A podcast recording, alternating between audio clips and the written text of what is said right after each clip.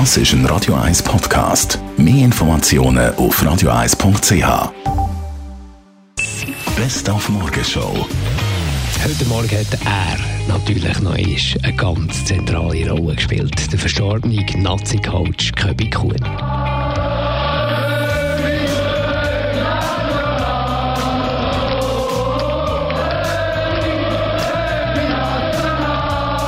Ist eigentlich ein lustiger Typ. Er hat mal wieder ein bisschen, äh, wie sagen wir auf Deutsch, ein bisschen Seich gemacht, oder?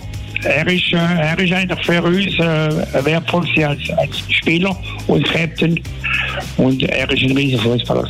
Er hat uns Spieler eigentlich an einer recht langen Leine gelassen. Das heisst, äh, wenn er irgendwie mal, natürlich als junger Nationalspieler, vielleicht einmal Seich gemacht hat oder so auf oder neben dem Platz, dann ist er eigentlich eher einer gewesen, eher einmal den ins Auge zugedrückt hat. Ich weiss jetzt nicht, ob es etwas damit zu tun hat. Ich nehme es an. Man hat ja gelesen und, und auch gehört von früher, dass er auch nicht gerade irgendwie, also äh, zwischendurch gerne mal ein auch ein bisschen, wie soll ich sagen, in Anführungszeichen ein Lausbub war, auch nicht der bravste war, von dem her.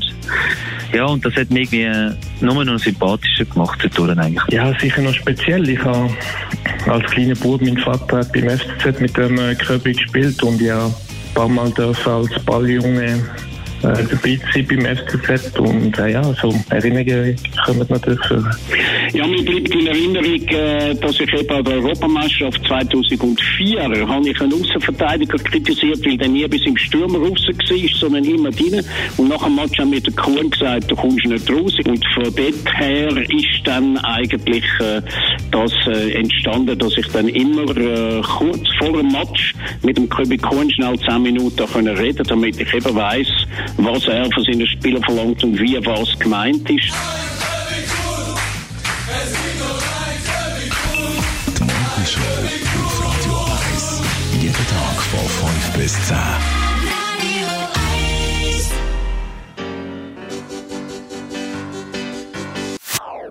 Das ist ein Radio 1 Podcast. Mehr Informationen auf radio1.ch.